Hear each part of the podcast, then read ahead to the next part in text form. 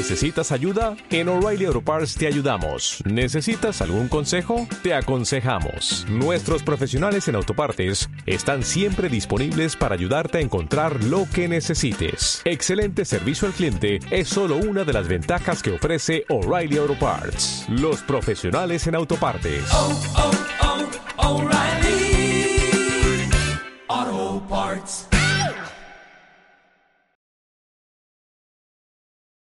Nos buscamos la vida, no te preocupes.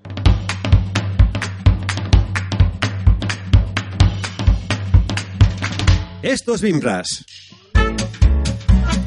El podcast sobre BIM y tecnología aplicada a la construcción. El podcast sobre BIM que Chuck Norris nos atreve a escuchar. Bienvenido a BIMRAS Podcast, el espacio en el que charlamos sobre la metodología BIM y su aplicación en el sector de la construcción.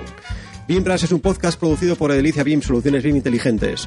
En Edilicia BIM, además de elaborar este espacio, damos servicio de consultoría en metodología BIM. Puedes encontrarnos en www.ediliciabim.com. Buenas, soy Rafa Tenorio y en el episodio de hoy vamos a hablar sobre internalización con BIM, centrando poco en Latinoamérica. Para ello están conmigo el resto de parroquianos de BIMRAS, eh, Evelio Sánchez, hola Evelio. ¿Qué tal, Rafa? Rogelio Carballo, hola Rogelio. Muy buenas. Y Juan Almeida, hola Juan. ¿Qué tal, Rafa? Bueno, por cuestiones coyunturales, entiendo que todos conocemos, el esa crisis económica global, muchos profesionales hemos tenido, o en el mejor de los casos hemos querido, eh, que escoger la internalización como destino para ejercer nuestra actividad profesional. Hablando a calzón quitado ante la alternativa de estar en nuestros estudios mano sobre mano, hemos preferido irnos al extranjero, emigrar. A la hora de escoger un país de destino, parece sensato limar las rebabas que puede suponer un choque cultural alto y decantarse por Latinoamérica, que aunque evidentemente supone hacer grandes concesiones, partimos una cultura e idioma en gran parte comunes. Además, en este país tenemos mucho baja en cuanto a diásporas. Todos tenemos amigos, cuando no familia, que en periodos de crisis han escogido Argentina, Venezuela, Colombia, para buscar, para buscar terrenos mejor abonados. Eh, parece que además de lo expuesto, Latinoamérica es un territorio especialmente interesante para desarrollar una actividad relacionada con la construcción y vamos a ver por qué. Según estudios desarrollados por el BID, Banco Internacional, eh, Banco Interamericano de Desarrollo, y el CAF, Corporación Andina de Fomento, en América Latina más de 31 millones de ciudadanos no tienen acceso a los servicios de agua potable, 24 millones carecen de electricidad y 107 millones carecen de instalaciones de saneamiento. El subcontinente, subcontinente americano está ávido de recursos, según dice este estudio, destinados a infraestructuras. Para poder atender a estos requerimientos, Latinoamérica debe disponer de, un, de aproximadamente un 5% anual de su, de su Producto Interior Bruto durante un periodo de tiempo muy largo para el desarrollo de infraestructuras. Traducido en dólares, Latinoamérica va a invertir durante un periodo de tiempo, un tiempo muy prolongado del orden de 142.000 millones de euros en infraestructuras. Bajando al barro, ¿cómo están nuestros hermanos del otro lado del charco en cuanto a adopción de BIM? Según encuestas realizadas por Inconet, Red Latinoamericana de Innovación, organismo dependiente de la Federación Interamericana de la Industria de la Construcción, un 40% de las empresas profesionales encuestados reconocen ser usuarios de software BIM, principalmente en el sector residencial, seguido por el retail, pero sobre todo como herramienta de visualización. Y en cuanto a penetración en países de Latinoamérica, de BIM, eh, lideran la encuesta países como Brasil, Chile o Colombia. Se podría interpretar de estos datos extraídos de, este, de, este, de, esta encuesta que el uso general que se hace en la metodología, de la metodología BIM en Latinoamérica es todavía incipiente. Vamos, pues como aquí en España. Y para charlar con nosotros este tema de, de internalización con BIM en Latinoamérica, eh, tenemos al invitado de hoy. Eh, en la pasada BIM de, de, del 2018, entre los muchos personajes que, del mundo del BIM en España que conocimos está David Barco, con el que desde el primer día acordamos que nos sentaríamos alrededor de la mesa de BIMRAS para charlar sobre su experiencia en Latinoamérica. Hola David y muchas gracias por venir a nuestro programa. Hola, eh, buenos días. Gracias a vosotros por la, por la invitación. Y igualmente cuando yo os conocí fue, fue amor a primera vista para, para empezar a hacer cosas y, bueno, pues fruto de ello estamos hoy aquí. Qué bien, pues, pues nosotros encantadísimos. Nada, re, revisando tu currículum, que bueno, ya te constará que es, es impresionante. Eh, dado el tema que nos ocupa, que decir, tiene que llamó la atención tu actividad en Latinoamérica, especialmente la de comisario del, del BIM Summit de Lima, de este año 2018, que organizas junto con la revista Costos. Eh, cuéntanos un poco, por favor, cómo, desembarcas en, en, Latinoamérica. Muy bien. Bueno, la verdad es que eh, el desembarco en Latinoamérica no, no, se puede decir que, haya, que se haya producido por un hecho puntual, sino que, que yo creo que, que, ha sido más un fruto de, de muchas circunstancias a lo, a lo largo de, de, muchos años. ¿no? Yo mi relación con, con Latinoamérica viene desde hace más de, de, seis años, en el que colaboraba a través de, de diferentes proyectos que teníamos con con, con la consultora eh, BIM. En aquel momento, en, hace seis años, pues estaba en, en, una consultora que se llamaba Data. Ahí tuvimos experiencias de proyectos con, con México, con, con, Nicaragua, con otros países del mundo, con Qatar, y, en lo que, y veíamos que, pues que trabajar con, el, con, con, proyectos en el extranjero era eh, muchísimo más fácil de lo que nos podíamos imaginar siempre y cuando estuviéramos organizados, ¿no? Pero bueno, yo en paralelo, mi actividad en las redes sociales ha sido frenética desde, desde sus inicios. La verdad es que yo siempre aposté por las redes como un uso profesional, tanto Facebook, LinkedIn, Twitter, eh, Instagram, eh, en el que poco a poco pues vas construyendo tus perfiles eh, de una manera natural, ¿no? Lo que pasa es que en un momento dado te das cuenta de que enfocándote hacia determinados temas, pues empiezan a producir cosas interesantes, ¿no? Ahí se produjeron varios, varios hitos como que a la vez que en EUBIM, que por supuesto es el donde se cuece todo, si en Estados Unidos es en Las Vegas, en Europa es en Valencia, en el EUBIM, ¿no? Pues conocí a Luciano Gorosito, que para quien no lo conozca es Venado Revit, que tiene tiene, un grupo de Facebook de, de y Revit de más de 10.000 personas, que se dice pronto, ¿vale? ¿De más de, perdona? Y 10.000 personas en Facebook. Entonces, eh, esta, esta, esta persona que la conocí allí, bueno, pues eh, eh, estuvimos hablando, me estuvo comentando estas actividades y a partir de ahí empecé a trabajar muchísimo más toda la actividad de Facebook, pues vía este, este, este grupo y desde ese momento empezaron a aparecer personajes ilustres como Víctor Sesa, que para quien no lo conozca, pues tiene un canal eh, de YouTube hablando de vídeos de Revit, en el que tiene eh, más de 4.000 seguidores y en el que tiene más de 400 vídeos de, BIM, ¿no? En el que además, para que te des cuenta de, la actividad frenética de esta gente, cuando tú pones un... Hay mucha gente que duda de Facebook como, como ayuda, eh, tú en el canal de Grosito pones una duda y la gente te responde muy, muy rápidamente. Pero Víctor César es tan especial este hombre, está jubilado, tiene más de 67, tiene 67 años creo, y, cuando hay una respuesta que no se produce, él se encarga de buscarla y si no, y si no la encuentra, él hace un vídeo sobre, sobre esto y te lo cuelga ahí en el canal, con lo cual te te, alegra un montón ver este tipo de perfiles, pero bueno, Víctor es, es, es, una persona encantadora, igual que, que Lucrecia Netali, Angélica Durán, Iván Matías, todos son representantes de de sus países que los hemos conocido en, en los grupos de Facebook, pero realmente el hito, el hito más importante, es decir, una vez que, bueno, pues construida tu actividad en redes sociales, de repente te, llega una llamada y hola, soy un representante de la Cámara de Construcción de México y esto estaría encantado de, que se venga usted con nosotros al cuarto Congreso de Innovación Tecnológica en, en Guanajuato, eh, en México, y para dar una ponencia de BIM. Eh, claro, te quedas ahí un poco alucinado, nos haces una tomadura de pelo y demás. Bueno, yo estaba en el avión con el billete en la mano, o sea, ya estaba dentro del avión, destino allí, todavía no, no me lo creía. Esto es una broma, ¿no? Es una broma los colegas. Sí, sí, que iba a llegar allí, según llegaba me iban a secuestrar o yo qué sé el qué, ¿no? Pero, pero cuando, cuando llegas allí y te das cuenta, primero te das cuenta de, circunstancias que son, eh, que aquí no las valoras, porque primero porque no se producen, ¿vale? Pero que allí que es, es alucinante, ¿no? Allí eh, eres eh, señor arquitecto, ¿vale? en todo momento, señor ingeniero eh, ilustre arquitecto, ilustre ingeniero, ¿no? Eh, tú dices, no, no, no me llame así, por favor. Y te dicen, sí, sí, sí le llamamos así porque usted se lo ha ganado, ¿no? Y dices, joder, pues, te quedas ahí con esa cosa y dices, joder, pues, pues Nos vamos, tío, cierra que nos vamos para allá, porque aquí eso ya, se perdió hace muchos años.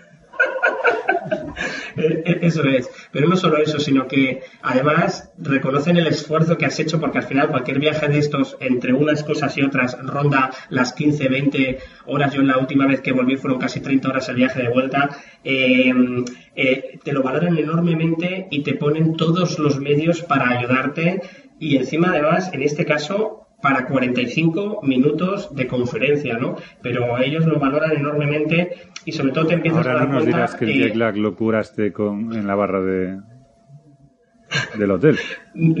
No, no, no, no, no. Yo, yo eso, eso lo, comentaremos luego, pero yo todas estas cosas las, las cuido muchísimo y me lo tomo como un trabajo muy profesional. Y de hecho, cuando yo estoy allí, eh, eh, hablo con la gente muchísimo, intento familiarizarme con su lenguaje, me lo llevo preparado desde casa, pero aún así allí lo, lo, lo, trabajo y bueno, lo que inmediatamente ves es la cantidad enorme de apoyo que recibes de gente en el que eh, allí en México me pasó que eh, precisamente conocí personalmente a Víctor Sesa y le dije, hombre, Víctor, qué casualidad que estás aquí en el Congreso de la Construcción, ¿no? Joder, ¿qué, qué tal? Me dice, no, no, David, no es casualidad, vine a verte a ti. Y, digo, bueno, pues eh, vives aquí al lado, ¿no? Dice, sí, bueno, un poquito más al sur, a ocho horas en coche. O sea, el, hombre se había hecho ocho horas en coche para verme a mí en una conferencia, ¿no? Con lo cual, ahí es donde de repente te das cuenta de la brutalidad de las redes sociales, ¿no? Y, y, de cómo, pues eso, eh, eh, humildemente, pues crees que estás aportando un granito de arena y hay, hay gente a la que le gusta lo suficiente como para hacerse un viaje de ocho horas en coche y venir a conocerte y saludarte, ¿no? Pero a mí la, alegría fue eh, eh, enorme, mutua, y no solo eso, sino que creas un nexo brutal con esa persona con la que yo estuve cinco días ahí y pude estar con él, con, él, con su familia, dos o tres días, me enseñó ciudad, me, me, me enseñó con la parte de la cultura, te cuenta anécdotas, es decir, que una excusa que es basada en la conferencia en México se transforma en un evento social y además es que fijaros, estamos hablando de que todo esto ha nacido en el UBIM y al final esta misma filosofía es la que sucede en muchas partes del mundo. Entonces, bueno, todo empezó ahí eh, un poco más a cristalizar en, México y al final estas cosas cuando, cuando ya se produce la primera eclosión empiezan una especie de reacción en cadena de la que uno no es eh, nada consciente. ¿no? Entonces eh, casi casi inmediatamente me invitaron al segundo Congreso Internacional de Perú que lo organizó la Cámara de Construcción Capeco con, con la revista Costos y, y, se produjo exactamente o sea, situaciones muy, muy, muy similares.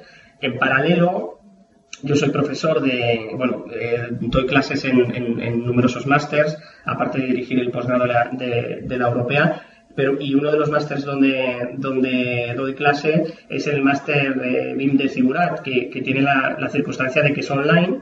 Y, claro, allí hay muchísimos, muchísimos alumnos de, de Latinoamérica, ¿no? Entonces, a raíz de eso, empiezas a recibir consultas, llamadas, invitaciones, y de repente, pues a través de eso, pues, eh, eh, bueno, además casualmente, eh, además de estar haciendo estas acciones que tenían mucha repercusión en Latinoamérica, hubo dos hitos realmente potentes en el año 2016. Uno fue el Vinexpo y otro fue el primer congreso virtual que se organizaba desde, desde Lima, Perú, ¿no? O sea, es alucinante como dos eventos de esa naturaleza si tienes la suerte de poder participar en ellos, en mi caso concreto, multiplicaron las visitas del blog por 10 que se dice pronto. O sea, tú tienes una media de mil, un, blog QinGES, que es un blog que hablas de, calidad, de BIM, de procesos, bueno, en fin, de anécdotas y estas historias, ¿vale?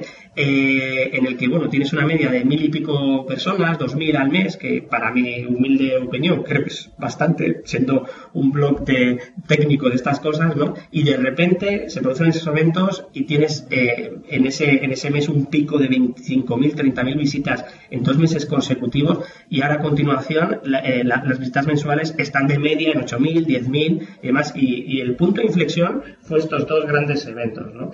Entonces, bueno, eh, a partir de ahí la verdad es que eh, los contactos se multiplican, República Dominicana, Chile, Colombia, Argentina, Perú, México, bueno, y además vas, vas asentando muchas, muchas relaciones, ¿no? Y eso implica que la siguiente vez que te llaman, pues veabas con muchísimas más referencias, y algunas de ellas ya te imaginas de dónde vienen. ¿no? La última en concreto, que fue en Colombia el pasado mes de mayo de, este 2018, eh, me llama una persona desde California diciendo que bueno que está organizando un meeting internacional en Colombia y que ha investigado redes sociales y que por referencias en Latinoamérica y tal pues que me encontró y que oye que estaría encantado de que viniera no y, bueno, eh, y te das cuenta, y por cierto, por cierto, ese, ese, esa visita eh, a Barranquilla eh, en, Colombia, ese seminario internacional, fue el, primer sitio donde la colaboración eh, David Barco y Derivados y, y, empezó a eclosionar en el sentido de que ya eh, en el propio seminario pues se hizo la presentación de los canales divulgativos de BIM más, más importantes de habla hispana y por supuesto que se citó ahí BIMRAS, ¿no? Con lo cual, pues, pues hacemos Latinoamérica, pero lo hacemos ya también acompañados. Pues muchas gracias, David. Desde luego está claro que el efecto bola de nieve es inmediato. Por lo que cuentas, basta con que empiece a rodar un poco la de abajo para que eso empiece a coger eh, forma y, un tamaño descomunal. Por lo que nos vas contando, desde luego tu, experiencia. Sí, pero. Y sí, y en, ese sentido, eh, eh, hay, un, hay un punto de base que en vuestro caso también es, yo creo que también es así, y es que debajo de esa primera apariencia, eh, esa primera aparición en Latinoamérica o donde sea, ¿no? O vosotros en el UBIM, ¿no? Que fue, digamos, vuestra aparición estelar, ¿no? Detrás de eso ha habido decenas y decenas, por no decir centenares de horas de trabajo offline que nadie sabe de eh, estar actualizando un contenido, de investigar esto, de hablar con este, de, moverse, moverse, moverse, eh, empezar a crear contenido, empezar a divulgarlo, ¿vale? Y, eso, eh, bueno, nosotros sabemos que es así, que forma parte de esto, pero también es cierto que hay mucha gente que, que también lo ve como, como, va, qué casualidad, pues está ido para allá y, o, o, o bien va, estos aparecen y ahora de repente son conocidos porque el bien es conocido, no, narices, no, aquí había un trabajo detrás enorme, en vuestro caso peor, porque está multiplicado por cuatro, ¿no? Entonces, eh, esa, yo creo que eso realmente es, eh, es la esencia ¿no? de, de, esa bola de nieve, ¿no? Es decir, que si eso no se ha producido, la bola de nieve nunca habría existido. Pues eh, respecto a tu, a tu trabajo allí en, Latinoamérica, ¿es exclusivamente de divulgación o también estás haciendo trabajo técnico, ya sea de implantación, BIM, de, formación o de, o de bueno, colaboración o relación de proyectos? Eh, bueno, en principio es exclusivamente de temas de, divulgación y formación avanzada. O sea, yo no me voy a, a, Latinoamérica haciendo un viaje de, 15 horas. Eh, para dar un curso de Revit básico, eh, de ninguna manera. Estoy, estoy interesado exclusivamente en temas de, conferencias, congresos, formación avanzada, masters class, desarrollo de tecnología. Entonces, en este sentido sí que estamos, eh, eh, estamos abiertos a, desarrollar trabajos con, gente de, Latinoamérica. Vamos, de hecho, ahora, a través de la Universidad Europea, estamos, estamos trabajando en varios temas de formación avanzada con, Colombia, con, uno de nuestros partners allí, con Nazca Digital. y, la verdad es que, bueno, eh, van surgiendo. a través de los viajes siempre surgen posibilidades. A veces cristalizan más, a veces cristalizan menos.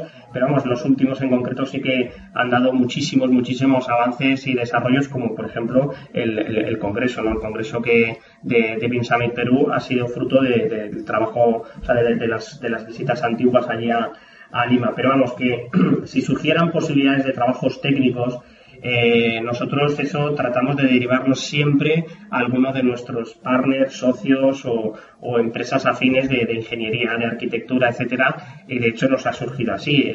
oye, nos han pedido, oye, ¿tienes posibilidades de, de hacer un, un, proyecto de ingeniería eh, para un rascacielos de una oficina en, Lima y les dijimos que, que, nosotros no, que eso directamente, pues que le poníamos en contacto con alguna empresa eh, de la que nosotros tenemos eh, conocimiento de haber trabajado con ellos, de su fiabilidad y lo derivamos directamente porque además entendemos que nuestro no es nuestro core. O sea, independientemente de que nosotros en el País Vasco tenemos una ingeniería BIM, que es, que es Berlán, eh, eh, tratamos de, no, de no descentrarnos de nuestro día a día. O sea, eh, nosotros allí somos especialistas en, en temas de, viviendas, de residencial, de edificios pequeños, de proyectos pequeños, ¿vale? Y no nos vamos a volver locos con proyectos que, que, la normativa en sí misma ya es complejísima, donde no es nuestro campo de actuación. O sea, si ya hay problemas en hacer una, una rehabilitación de un caserío en Orrio, imagínate tú hacer un rascacielos en Lima, ¿no? Entonces, pero lo que está, lo que está claro, David, es que la divulgación o las puertas que has ido abriendo en, en Latinoamérica sí te han dado la posibilidad de contactos locales de, un, de una calidad que probablemente permitan que, que puedas dirigir o, o, acudir a, a, socios locales con mucha facilidad, ¿no? Lo digo porque estoy pensando, por ejemplo, en, en Oscar en, en, en, México, aunque sea español, creo que es un, un referente, Oscar Liébana, un referente en, en, trabajo hecho y bien hecho en, eh, con BIM en, más allá de, de, nuestras fronteras. Y al final, pues, un poco el que sirvas de, de conector es un, un punto que te está dando el, el haber hecho todo este trabajo de divulgación previo. No, no, desde luego, ¿no? Lo que pasa es que, bueno, eh, cuando tú apuestas por estas líneas, es cierto que la mayoría de las posibilidades que te surgen son en la zona. De hecho, eh, Oscar Lievana, con pues, que tengo un lazo de amistad eh, importante, eh, comentábamos hace poco ¿no? el decir, oye, pues tiene inquietudes por, por, volver a España. De hecho, está abierto a recibir ofertas de empresas españolas para, para volverse, a volverse aquí. Y, y, y, lo cierto es que comentaba que, que las únicas ofertas que recibe o posibilidades que recibe, pues son, eh, son, en, son en México, de momento, de momento, ¿no? ¿Y crees, que, eso, que, que, esto es normal? ¿Crees que esto pueda tener que ver más con su actividad o con su visibilidad allá o con el hecho de que aquí en España no es una tecnología que tenga el mismo nivel de, de apreciación que, que tiene más, más en, en, Latinoamérica o que tiene en, otros entornos mm, fuera de España? Ni, ni, ni, muchísimo menos. Tiene que ver con eh, moverte y venderte. es que creo que, que, tiene más que ver con esto segundo. Eh, Caramba, pero sin embargo, lo... por, por, volver a Oscar, sin hacer una, una labor de prospección de mercado eh, especialmente activa, ni en un lado ni en el otro, lo cierto es que las, las opciones que le aparecen son las, las de allá. Lo digo porque sí, pero, aquí, eh, aquí no eh, sé si es una falta de mercado o es una falta de, de conciencia de ese mercado. A ver, también daba Rafa al principio unos números no importantes sobre, sobre las grandes inversiones que se están haciendo en Latinoamérica en, en, ahí, ahí voy, en infraestructuras. Ahí no, ahí hay mucho trabajo que hacer y, y entonces parece lógico que, que, aparezcan más, más trabajos, ¿no?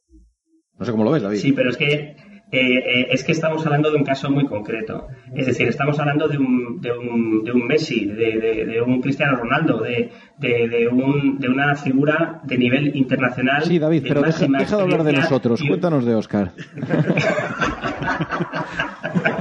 ¿Cómo lo has pillado? Qué bueno. Sí, no, en ese sentido eh, tiene, tiene esa misma referencia que vosotros, ¿no? Que le, eh, es mucho más difícil colocarse en, en, en determinados tipos de puestos porque tú vienes con un expertise y con una y con, y con, un, y con un nivel determinado que lógicamente quieres mantener, ¿no? Entonces, eh, eh, yo a lo largo de los dos últimos años he ayudado a colocar, no sé, 25, 30, 40 personas. He perdido la cuenta de gente que te dice, de estudios, de conocidos, de amigos que te llaman, oye, eh, ¿tienes algún moderador, algún BIM manager, algún delineante, algún lo que sea y tal? y, y, en mi entorno, ese movimiento es es muy grande, es muy grande. También es posible, es posible que como eh, nos dedicamos a algo en el que estamos en todos los sitios, pues claro, también te llaman a ti más para ayudarles, ¿no? Pero yo sí que veo ciertos movimientos. En Madrid también es cierto que el movimiento es enorme ahora mismo, es, es, es brutal, es decir, estamos llegando al, al momento en el que ya se están empezando a refar a determinados tipos de puestos y, y, que, y que, el mercado está eh, muy vivo. Pero yo en Euskadi, que es donde estoy actualmente, esa situación se, se está produciendo también, pero ahí es un poco más dramático y es eh, gente que tiene eh, a, recursos humanos formados en BIM, ahora mismo tienen el riesgo enorme de que llegue otra empresa y se los fiche por la falta de, profesionales especializados en esta materia en esta región geográfica, ¿no? Lo que ahonda en lo que ya llevamos hablando muchísimo tiempo y es la necesidad constante de formarse de, en, en, en, perfiles avanzados en BIM porque el mercado los va a absorber. Si el mercado sigue en, esta, en este ritmo que está actualmente con, con un crecimiento sostenido y que los expertos dicen que durará cinco o seis años si hay suerte, ¿no? El mercado ahora mismo va a absorber a un montón de técnicos que se, que se, que se están formando. Y yo creo que muchísimas veces eh, a los alumnos míos se lo digo, es decir, eh, eh, no hagáis un currículum lancéis a 200 personas o os quedéis tranquilos actualizando en LinkedIn. Es que tenéis que hacer un verdadero trabajo de, es un proyecto de trabajo ¿Qué es lo que va a hacer en los próximos meses? Pues buscar trabajo. Pues es un proyecto en sí mismo y lo tienes que planificar y tienes que hacer las acciones y tienes que estar ocho horas al día trabajando en eso para conseguir tu objetivo, ¿vale? Yo las personas que conozco que lo hacen de esa manera es que es cuestión de, poco tiempo, ¿vale? Eh, entonces, mm, yo creo que quizás eh, eh, no es que el mercado no lo esté solicitando, sino que a veces la forma de buscarlo no es la más acertada, ¿no? por supuesto que hay zonas geográficas donde es muchísimo más complicado. es decir, si tú quieres buscar trabajo de BIM Manager en Tomelloso, hombre, pues posiblemente sea más complicado que en Madrid, Barcelona, Valencia. En Pontevedra, en tampoco es fácil, ya lo decimos ahora. pero de todos modos, sí que, sí que yo que, yo que he vivido en, los dos sitios, ¿no? No sé si es la misma. Pontevedra y en Tomelloso. en Pontevedra y en Latinoamérica. Sí que es cierto que en Latinoamérica, primero, hay menos profesionales, muchos menos profesionales de arquitectura o de ingeniería por habitante que hay en Europa y, particularmente en España. Pero además de eso, eh, es una, digamos que es un profesional mucho más eh, dado a la innovación tecnológica que aquí, ¿no? Yo creo que sí que en eso sí que hay una diferencia de, de ambiente o de, o de sensibilidad respecto a la implantación de nuevas tecnologías que, en Europa. Sí, sí, yo, yo, creo, yo creo que sí, ¿eh? o sea, es algo que, que a mí me, me sorprendió notablemente esa, esa, esa inquietud tecnológica eh, la tienen como mucho más nativa. Eh, hice un ejercicio en el, último seminario en Colombia, que además lo hacemos siempre en, en, todos los cursos de introducción al BIM, de cultura del BIM, etcétera, que es un poco hablar de los costes de la implantación de la tecnología y hablando de costes básicos y elementales, como un portátil y demás. Bueno, cuando tú le pedías aquí en España a la gente, dice, oye, dimensioname el, portátil que tú te comprarías y cuánto pagarías por él, ¿no? Y la gente, bueno, 1500, 1800, 2000, el más atrevido 3000 y tal. Y allí, pero vamos, sin pestañearlo, todos me decían, no, bueno, sí, algo normalito, 3000 dólares, tal, si quiero ya algo más potente, 4500, 5000, 6000 dólares, te hablaban algunos. dices tú, ostras, o sea, fíjate tú que a lo mejor están más retrasados en lo que es en la implantación BIM, ¿vale? En, a, nivel de años eh, que llevan con ello, pero a nivel de cultura tecnológica nos llevan varios años de delantera, ¿no? Porque pensar en esos términos es porque tienes asimilado de que tu herramienta profesional tiene que valer lo que tiene que valer, ¿no? Entonces, yo eso sí que lo percibí, pero vamos, eh, en Colombia, en Perú, en México y en cualquier sitio de, de los que he ido eh, en general. Pero con un matiz, y es que cuando, cuando está el tema de las licencias, bueno, pues ahí ya, ya sabemos lo que ocurre. la tendencia en estos países es, o sea, si, si, en, si en España el tema de no tener licencias oficiales eh, durante muchísimos años ha sido como algo natural, ¿no? que la gente entendía que eso, bueno, hay que sobrevivir como sea, allí es eh, aún peor. O sea, los niveles de piratería en estos países son, son, son descomunales. Si bien se está recuperando eh, mucho camino en todos los países, ¿no? por la sensibilidad que tenemos todos los profesionales de trabajar con, con licencias oficiales, que es como tiene que ser, ¿no? es cierto que, que, allí ese tema es, es, es muy delicado, bastante delicado. Pues mira, David, eh, yo eh, aprovecho esto para, para comentarte, lo iba a decir más tarde, pero preguntarte, porque decía Rafa al principio, ¿no? Hablando de la encuesta realizadas por Inconet, la red latinoamericana de, de innovación, hablaba de que un 40% de las empresas profesionales encuestados allí reconocían ser usuarios de software BIM. Y a mí es una cifra que yo cuando la leí aluciné un poco. Es verdad que dicen que las, las estadísticas que hay mentiras, mentiras gordas y estadísticas. Y digo yo, coño, pues esta debe ser una de esas, porque eh, a lo mejor es pues la muestra que han utilizado, han ido a personas muy, muy concretas, porque en España el, mm, yo creo que no, no se llega ni, ni, ni de cerca al 40% de, de, de, de, implantación BIM. implantación BIM. Y, no sé, en Latinoamérica, entonces estamos hablando que son más avanzados. ¿Es, ¿Esa cifra tú la considerarías cierta allí? ¿40% de los profesionales? No, no, no. Aparte que la primera que habría, que ver por países y dentro de países por zonas, por zonas. Es decir, si tú en México hablas de, de DF, hombre, en DF el nivel de BIM es potentísimo y brutal. Encima, si hay proyectos tractores como el nuevo aeropuerto de México, pues más aún, ¿vale? Pero si tú te vas a Guanajuato o te vas al, eh, más aún más al, al sur, eh, a Oaxaca, eh, pues todavía BIM te dicen que, que, que, sí es el detergente, ¿no? O sea, es decir, que no, no, no es no es real eh, esas cifras y las encuestas, eh, bueno, los expertos en encuestas lo que te dicen es que una encuesta aislada en sí misma no sirve absolutamente para nada.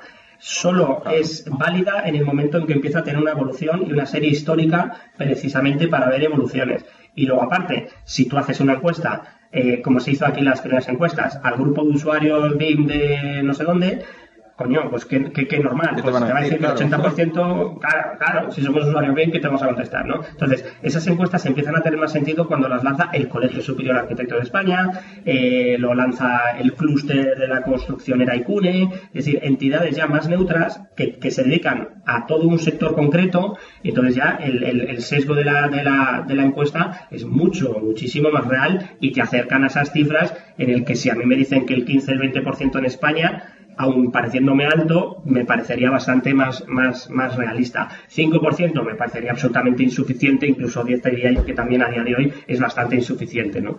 Con lo cual, eh, como tú bien apuntabas, ese 40%, eh, es que, es que nosotros tenemos el mito de que en Reino Unido, de que Finlandia, de tal, están allí al 80, al 90%. Mentira. O sea, en el, en el eh, hablando con, con uno de los ponentes, con Jonathan, que, que- que- que reside en Suecia, él mismo te lo dice, es decir, hay un, hay un número importante de, de agentes de la sociedad, él está más en el mundo de arquitectura, dice que, que no, hombre, que no, que aquí no se está 100% ni de lejísimos, ¿no? Ni de lejísimos, ahora hablaría de un 40, o sea, de un 50, 60%, ¿vale? Y estamos hablando de, de países que se supone que está súper mega implantado, ¿no? Entonces, bueno, eh, yo creo que, que todo esto hay que mirarlo así. Con lo cual, al final estamos hablando de, de que las cifras pueden ser más o menos similares, tanto aquí como allá, y que de, algún sitio tiene que venir el, el compartir esa cultura latina de cara a la, a la, a la implantación también. Lo digo porque estaba pensando las, las diferencias culturales que puede haber, que al final sí influyen bastante en, en cómo se puede transponer un profesional europeo o latinoamericano en el, en el contexto contrario. No sé si tú en ese sentido tienes alguna experiencia Es- de, cómo, de cómo esas diferencias culturales pueden influir en la empleabilidad o en, la, en la permeabilidad del mercado para absorber mm, trabajadores y, y profesionales de- de- del otro lado. creo que no afecta en nada, te lo digo porque yo dentro de mi equipo tengo dos colombianas, ¿vale? Y un venezolano, o sea, eso por un lado. Eh, eh, allí lo que se produce, bueno, en los proyectos en el que tuvimos, eh, el que estuvimos trabajando yo, hubo uno en Nicaragua en el que estuve muy, muy activamente, eh, allí lo que se produce es una fase que le llaman de tropicalización, es decir, que tu trabajo ellos lo tropicalizan con términos locales, ¿vale? Pero es que al final esos términos son finitos, o sea, serán 15, 20 o 30, pero no muchos más. ¿Vale? Y al cabo de dos semanas estás absolutamente familiarizado. Y tú dices eh, hormigón aquí y según coges el avión dices concreto, ¿vale? Eh, y luego sí, hay palabras que son más difíciles, pero que lo que hacen es que te obligan a ti a tener, a tener que estudiar. O sea, tú vas camino de, un país en el que eh, eh, hablan, tienen matices en tu lenguaje y tú, te vas estudiando a través de amigos, de conocidos, eh, de, lecturas de, documentos, de, escuchar conferencias de personas de esa, de esa, de esa cultura.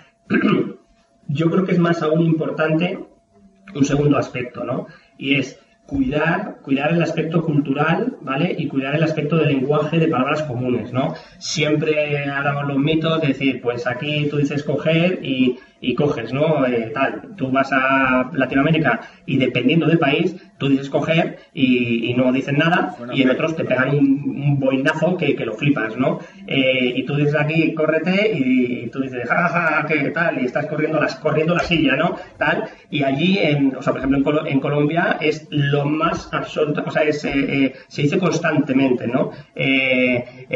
Allí que dame una firma y te dicen regálame una firma, ¿no? Entonces, bueno, al final eh, tienes que aprenderte esas palabras básicas pero lo que sí que es cierto, y ya me lo dijeron en el, último viaje allí en Colombia, dice, bueno, tú tranquilo, olvídate, eh, no te preocupes porque ellos ya lo saben, que tú no, pues lógicamente no controlas el idioma, ¿vale? Pero tranquilo porque te vas a reír mucho, ¿no? Y eso es verdad que en la última conferencia allí, eh, al no estar obsesionado con, el, con las palabras, ¿vale? Pues hablas normal y corriente, ¿no? Y, lógicamente sueltas frases que para, que para ellos pues se ríen muchísimo y tú te ríes con ellos y demás. Pero sí, sí que es cierto que hay que buscar a, lo, mejor algunos aspectos sensibles, ¿vale? Sensibles, eh, que, que, para nosotros a lo mejor eh, una frase, me cago en Dios y tal, bueno, pues a lo mejor uno se ofende, pero bueno, en general todos entendemos el contexto y ya, pues digamos que nadie se alarma porque alguien pueda decir eso en una frase, ¿no?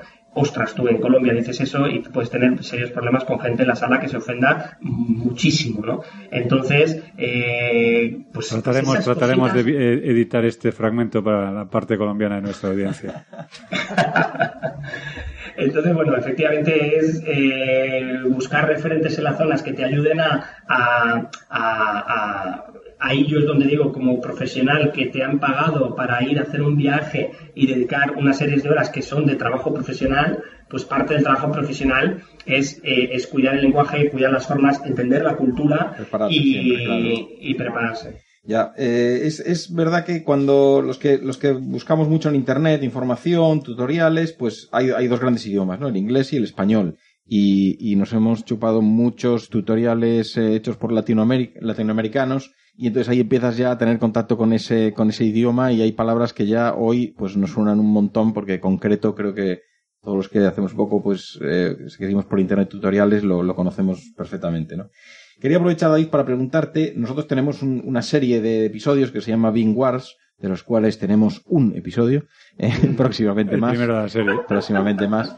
Y en el que discutimos, y esto pasa mucho, eh, pasa mucho en general en la calle, con los técnicos, pues hablando sobre eso, las ventajas y desventajas de los software Bing que utiliza cada uno. Eh, antes, cuando, cuando nos estabas hablando de, de tus contactos en la zona, pues estabas hablando de Gorosito, el famoso venado Revit, estabas hablando de Víctor César con sus tutoriales en Revit, y, y, diste un par de ejemplos más, ¿no? Y siempre sale la palabra Revit. ¿Cómo viste tú allí eh, pues la, el, la entrada de, de, los distintos software? ¿Quién, ¿Es Revit también el que se come ahí el mercado como, como parece que está pasando en España? ¿O están empezando ya otros software como Archicad o creo que allí empezando el, Archicad. ¿Cómo se llama? el EcoSim y tal. Dime. Va, por zonas, va por zonas. Eh, bueno, México es Revit absoluto, o sea, es, es mayoritario y demás, ¿no? Eh, eh, Argentina, Chile es curioso que a pesar de estar en, el otro extremo es, es, es, muy, muy, muy, muy pro Autodesk y demás. Brasil también. Eh, pero bueno, claro que todos los países tienen entrada otros tipos de software y por ejemplo en Perú el tema de Archicad sí está, está muy, muy, muy, muy metido y de hecho hay, hay muy buenos. Eh, Tecla Structure, eh, toda la parte de, de, Construsoft, Trimble en este caso, está tremendamente implantado. O sea, el uso de o sea, tú dices, eh, igual que en muchos entornos se dice modelado, arquitectura, Revit, tal, en, en allí dices modelado estructuras y, y es tecla, tecla structure, ¿no? Es, es el referente más, más absoluto. Eh, yo no he encontrado en, en, los mercados, o sea, tanto en Colombia, o sea, en las últimas visitas, Colombia eh, y, en, y en Perú, no he encontrado referencias de, de Ecosim, por ejemplo, SketchUp sí, ¿vale? De Allplan no, eh, es solo en algún tema de túneles e historias y tal, pero no en temas de edificación o el plan no, no, llegan los alemanes ahí tan lejos. En, en, en ningún sitio. Pero sí que el revitiense, el revitiense efectivamente es el idioma el idioma mayoritario. Imaginamos que el Haikat ya no sabe ni lo que ni lo ves. Lo digo porque Rafa estaba con una lagrimita ya en, en la mejilla. En fin, ya caréis de la burra. David, pues también quiero preguntarte por si tienes experiencia allí en, Latinoamérica con la administración pública. Eh, como antes estaba Juan y decíamos al principio, pues eso, se prevé un crecimiento en inversión en infraestructuras pues muy grande. Imagino que, bueno, obviamente la, la, administración estará muy interesada en una metodología de trabajo que le permita fiscalizar más, bueno, trabajar con estos proyectos con mayor transparencia. Eh, ¿Tú sabes o conoces cómo es la situación con la administración allí en, Latinoamérica? Eh, bueno, eh, he tenido contactos. he tenido contactos de gente que me ha llamado pues de Bolivia, Costa Rica, de Venezuela, eh, para incluso, bueno, he tenido contactos con, gente de Perú. Lo que pasa es que yo, eh, como digo, zapatero a sus zapatos, ¿vale? Eh, nosotros ahora mismo sí que nos consideramos cómodos trabajando con la administración pública en España ¿Por qué? Pues porque llevamos ya varios años con experiencias en, este sentido, ¿no? O sea, para que tengáis una referencia ahora mismo en el País Vasco, estamos ayudando a, gobierno vasco en el plan de implantación eh, BIM, a Autoridad Portuaria Pasaya, Bilbao Ría 2000, que son entidades públicas, entonces donde nos sentimos realmente cómodos trabajando porque conocemos el contexto, conocemos las licitaciones, conocemos los pliegos, conocemos el mercado, lo conocemos todo, ¿vale? Cuando nos vienen de, esos entornos o tenemos contacto con estas personas, nosotros lo que hacemos es redirigir a las personas o a los agentes que van a saber canalizar eh, mejor todo esto. ¿no?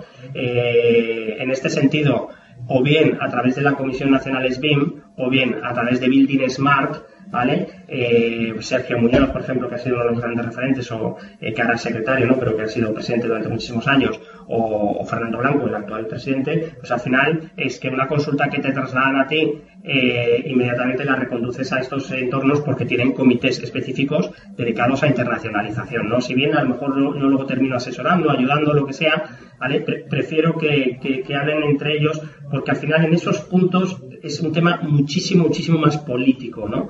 Entonces, a nosotros que nos gusta más la parte técnica, la parte más del protocolo, la parte más del modelado, etcétera, bueno, pues yo... Dilo, dilo, la estructura de carpetas.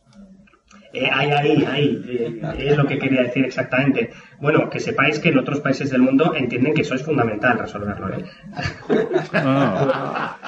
a, mí no tienes que convencerme, pero esta panda de degenerados que guardan cada cosa que les sale de las narices. Eh, que, sepáis que regalaremos al mercado varias estructuras de, carpetas que, hemos, hemos trabajado en, en los últimos meses eh, como parte de nuestra aportación al, sector. O sea que haremos que ese problema desaparezca. ¿no? Entonces, bueno, sí que es cierto que, este tipo de, consultas que se producen, ¿vale? Eh, a veces son de lo más variopintas que os podéis imaginar. Nosotros aquí en, en Euskadi, a través del clúster de la construcción, los clústeres lo que hacen es acercarte a otros entornos o traer otros entornos aquí eh, me pidieron que, que, tuviéramos una presentación con gente del gobierno de Kazajistán, que, de nuevo parecíamos que, si Chiquito había, había resucitado,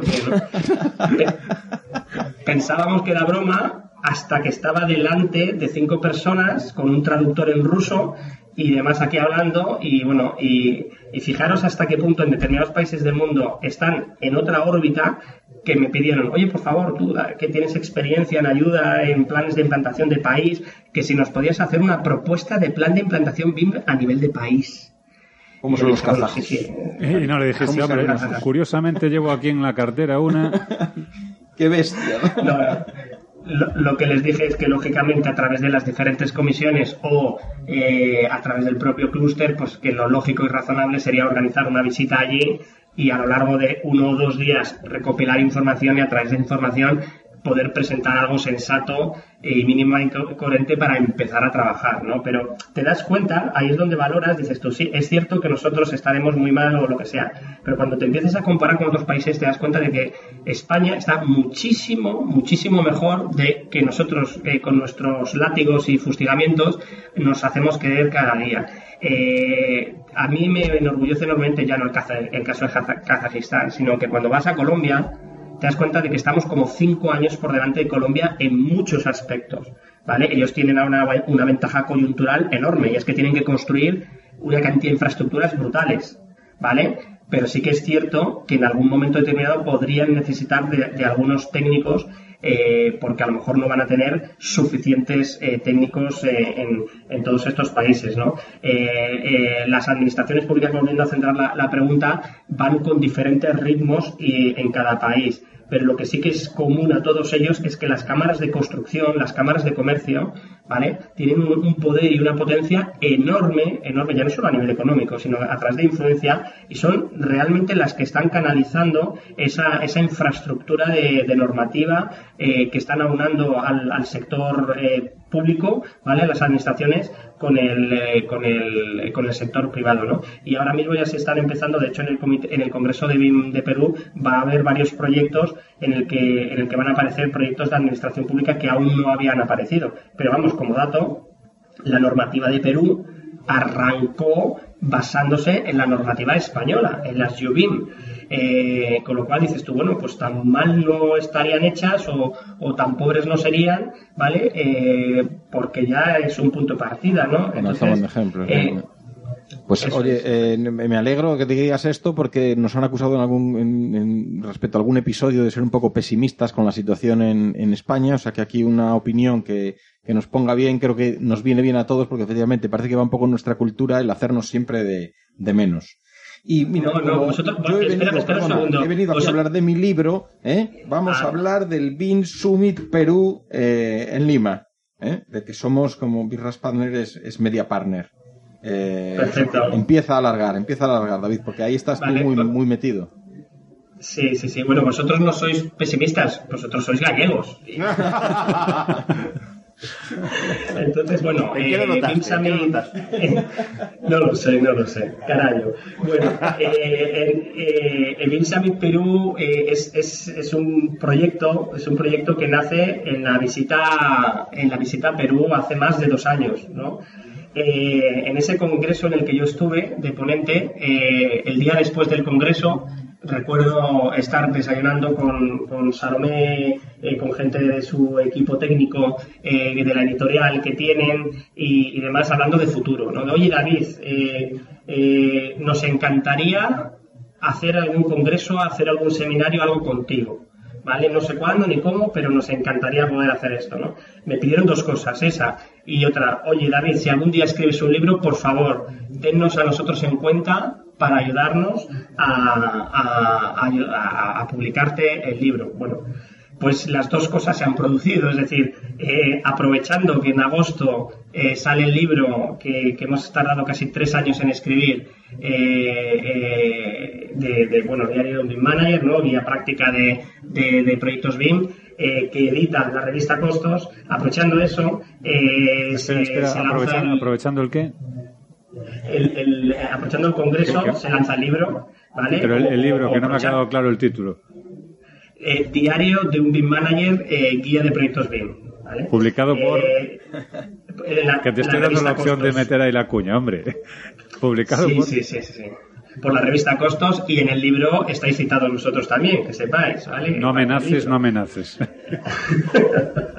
Entonces, bueno... Rogelio pidiendo ahora mismo cuatro ejemplares en Amazon ya, buscaremos, ya buscaremos maneras de hacerlo llegar. Eh, eh, entonces, en ese sentido, eh, hemos cumplido con los las dos cosas que, que Salomé nos pidió. Bueno, estamos hablando de la revista Costos, con más de, casi 25 años de edición en Perú. Es la revista más importante de la construcción en el Perú que no solo se dedica a, edición de libros, sino que crea congresos, crea formaciones de altísima calidad y es, un, es, una, es una entidad muy, muy, muy, muy valorada, ¿no? Aquí me costaría encontrar el, paralelismo, ¿no? Eh, eh, porque, claro, no, no, tenemos una revista editorial de la construcción que sea un referente nacional muy, conocido. Hay muchas revistas muy buenas eh, pero digamos, trasladando un poco al mundo editorial, sería como el planeta del mundo de la construcción allí en, Perú, ¿no? Y con una presencia muy importante en Latinoamérica, Entonces, bueno, evidentemente ellos ya tienen experiencia en congresos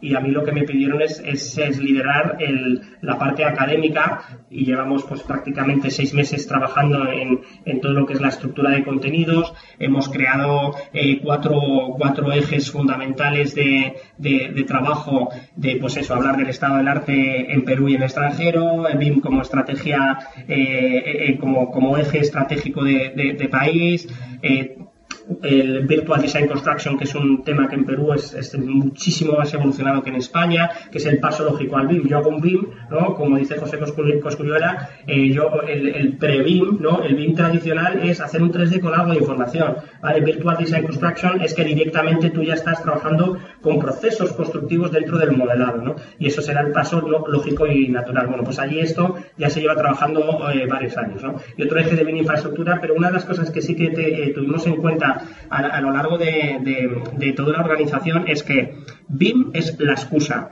Eh, y en el Congreso vamos a hablar de tecnología, ¿vale? Eh, de hecho, BIM Summit Perú debería llamarse Tech Summit o algo así, ¿no? Nosotros ya estamos abogando por cambiarle el nombre a todas nuestras empresas, de hecho BIM Channel, eh, esperemos que algún día se llame Technology Channel o BIM Channel Technologies, porque al final eh, el BIM nos ha venido fenomenal para trabajar en la digitalización del sector de la construcción. Y eso no es solo BIM, sino que son un montón de cosas. Entonces, para. Una, cuestión ahí al, hilo del, Congreso.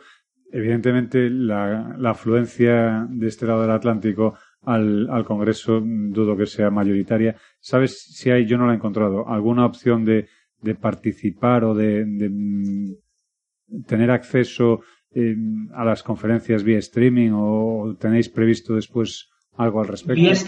sí, vía streaming no, porque eso es política de, la revista, que en los congresos em, eh, eh, es un tema interno que, me parece absolutamente respetable, ¿vale? Que no se, no, se trabaja con streaming. Aparte que es que el streaming en Latinoamérica es muchísimo más costoso que en España. Eh, yo, claro, aquí pensamos que todo cuesta lo mismo y no es cierto, ¿no? Allí, eh, aquí hay muchísima oferta y de muy buena calidad y allí son a lo mejor pocos agentes y con unos precios todavía eh, bastante elevados, ¿vale? Pero independientemente de eso, como buena editorial tienen su equipo de redacción y producción, se va a grabar todo el congreso, se liberarán determinados tipos de ponencias pero no todas porque lógicamente ha habido gente que, va, a pagar su entrada y no sería justo. Otra cosa muy diferente es que varios años después, eh, sí se, a lo mejor sí se termina de liberar el 100% de la información, pero lógicamente es porque ya también está un poquito más de, desactualizada, ¿no? Pero que bueno, eh, sí que habrá material eh, para divulgar bastante.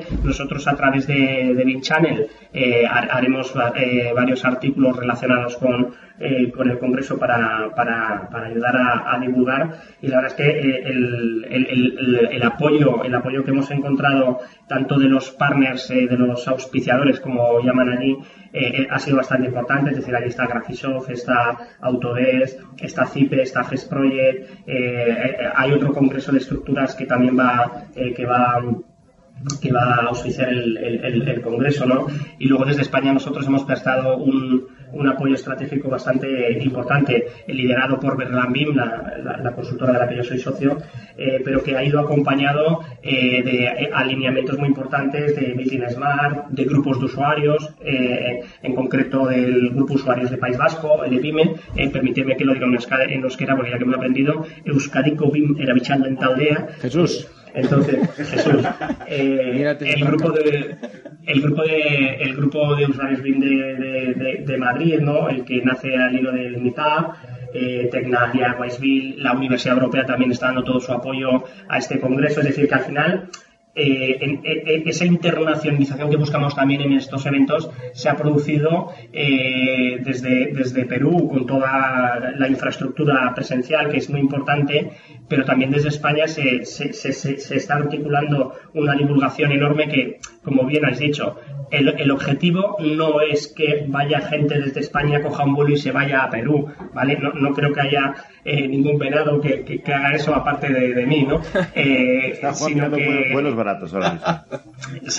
sino que el objetivo es eh, dar a conocer estas iniciativas que son bastante, bastante importantes y buscar, y buscar sinergias con otros congresos, con otros entornos. Eh, ya estamos hablando de, de Binexpo eh, en, noviembre en Madrid, de qué posibilidades hay de presencia de, parte del comité de, de BinSummit en, este, en este congreso. Es decir, porque es muy importante que los congresos se apoyen, se apoyen entre ellos. Eh, especialmente por no ser repetitivos, ¿no? O sea, yo creo que es importante que, que cuando tienes que elegir a los ponentes eh, y, qué se va a contar en el Congreso, eh, se, se, haga un filtro bastante, bastante importante de todo eso. De hecho, nosotros allí vamos a poner un filtro de colores en el que blanco es esta persona está habilitada a poder decir qué es BIM, ¿vale? Pero es la única persona del Congreso que lo va a poder decir, porque a partir de ahora ya no se va a poder decir, ¿vale? Y el resto ya son amarillas, que tienen algún buen nivel, y hay alguna naranja, que ya es un nivel importante, y en este Congreso en concreto no se va a ir a ponencias rojas o moradas,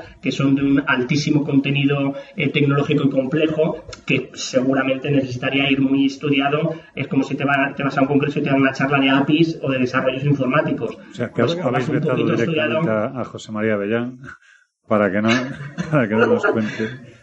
José María Avellán eh, estará presente. O sea, una de las cosas que, que no sabe la, gente cuando tú vas a, este tipo de congresos, o sea, es que cuando em, yo tengo la suerte de tener 45 minutos para contar eh, eh, experiencias, quien me conoce sabe que eh, no tengo el más mínimo escrúpulo en hablar de mi competencia maravillosa, de mis compañeros que están haciendo esfuerzos extraordinarios, especialmente si tienen productos que son referentes en el mercado. Y, cito, por supuestísimo, que citaré el caso de BeamMate con sus eh, plugins dentro de Revit espectaculares de generación de ciudades eh, o de generación de volumetrías, de, de, tal, porque son un referente que marcan tendencias clarísimas de, de cosas que habría que hacer o que, otro, o que, o que eh, eh, están haciendo el trabajo que debería hacer una administración pública, quizás, ¿no? Entonces yo creo que este tipo de cuestiones ya no son solo vengo a hablar de mi libro, ¿no? Que muchas veces puede parecer eso, todo lo contrario, todo lo contrario. Eh, yo estoy encantado, además creo que tengo el deber ético de ser el representante o uno de los representantes españoles allí, hablar de muchas personas y de muchas, eh, y de muchas acciones que se están haciendo en España que, hay que reconocer. De hecho, a veces me paso tanto que luego llegan mis socios y me regañan y dicen, macho, tío, se habla más de todo lo demás que de nosotros mismos. Y digo, bueno, pues no pasa nada, no pasa nada porque, porque el hecho de que estemos presentes ya, ya es un hecho en sí mismo de divulgación, ¿no? Eh, hablemos de los que se merecen, se eh, merecerían estar ahí y, no han podido estar por logística, por, por, circunstancias, pero que es tremendamente importante hablar de los trabajos que se hacen, ¿no? Ahí, por ejemplo, el hecho de haber estado en Neubim, eh, en BIM Summit Barcelona, BIMTECNIA, etcétera, y recoger todas las experiencias, ayuda enormemente a llegar allí y, hacer una especie de resumen eh, cualificado de, de, todo, de todo eso que se está haciendo. Claro. Pues, pues nada, David, muchas gracias. Muy interesante todo lo que nos has soltado. Falta, falta un dato. 21 y 22 de agosto en Lima. Para todos aquellos que nos escuchan desde, desde Perú, Lima y, alrededores, que, me consta que, el número de, de, podcasters que está incrementándose notablemente en, en Latinoamérica, pues que se reserven esas fechas para, para acercarse al Congreso porque creo que, que por los ponentes que son y, especialmente por los patrocinadores, los media partners eh, y sobre todo por, por, ese media partner Rush ya merece el Congreso la pena. Desde luego, desde luego nosotros desde aquí haremos todo lo posible para que esto llegue a la mayor cantidad de, de público potencial posible porque nos, nos parece pues importantísima la labor de divulgación y por eso estamos haciendo esto, evidentemente. De hecho, hemos decidido crear una edición especial y a todo el que se suscribe, se presente, bueno, todo el que, el que participe en el, en el congreso le regalaremos todos los capítulos de Bienras en acceso eh, gratuito por completo para siempre. si se suscribe también en bienras.com, Pues nada, que quede claro sobre el Bill Summit eh, Perú el 21 y 22 de agosto, ¿no, David? Eso es, eso es. Allí, allí los esperamos todos los que puedan venir y a los que no les haremos un buen resumen eh, en, en, en Channel, en el que, bueno, como, como ya hemos comentado, vamos a crear una nueva sección de, de podcast en el que por supuestísimo que tendrá su, su, espacio, su rinconcito BIMRAS para que eh, los otros medios hagamos, nos hagamos ecos los unos a los otros para que al final, al final, el usuario final que necesita conocer la noticia, necesita conocer la tendencia tecnológica, le llegue, sea por podcast, sea por un vídeo, sea por una entrevista, sea por un artículo. Recuerda, recuerda grabar, recuerda grabar vídeo para que podamos hacer el paso de BIMRAS por, por el Bien Summit, igual que hicimos con el Udemy. Eh, eso me lo, vais a tener que recordar permanentemente porque con las vorágines de los congresos, pero sí, sí, me, lo tengo que reapuntar. Te, colocamos la cámara en la cabeza, cual GoPro, y ya después nos, nos encargamos del montaje. Fenomenal, fenomenal. Pues nada, David, muchísimas gracias y esperamos contar contigo muy pronto otra vez. muchas gracias a vosotros. Eh, me lo he pasado muy bien. Es, es exactamente lo que esperaba de, de este ratillo y, y, la verdad es que lo hacéis, lo hacéis muy fácil para los que estamos aquí a 500, 600 kilómetros de distancia y, y, luego la gente lo agradece el, el, el ritmo que le dais y, y las preguntas que hacéis. Pues muchas gracias. Y muchas gracias, Juan. Ahora, ahora, ahora entra Juan y, y dice y gracias, Rafa. Muchas gracias, ¿por qué? Gracias. Por asistir a esta, a esta, grabación del programa hoy. Gracias a ti, Rafa. A pesar de, a pesar de haber sido el último en llegar. gracias, Rogelio. Gracias. Y gracias, Evelio. De nada, Rafa. Hasta aquí el podcast de hoy, nos despedimos, pero no sin antes invitarte a que te suscribas a nuestro programa y a la lista de correo y así podrás ser el primero en enterarte cuando colguemos nuevos episodios. Te pido también que nos valores con 5 estrellas en iTunes o en tu servicio de podcast para que podamos llegar a más gente. Muchas gracias. Aprovechamos la ocasión para invitarte a que si tienes alguna duda o sugerencia nos las hagas llegar a través de la dirección de correo info.binras.com. Un saludo y hasta el próximo episodio de Binras Podcast, el podcast sobre BIM que Chuck Norris nos atreve a escuchar.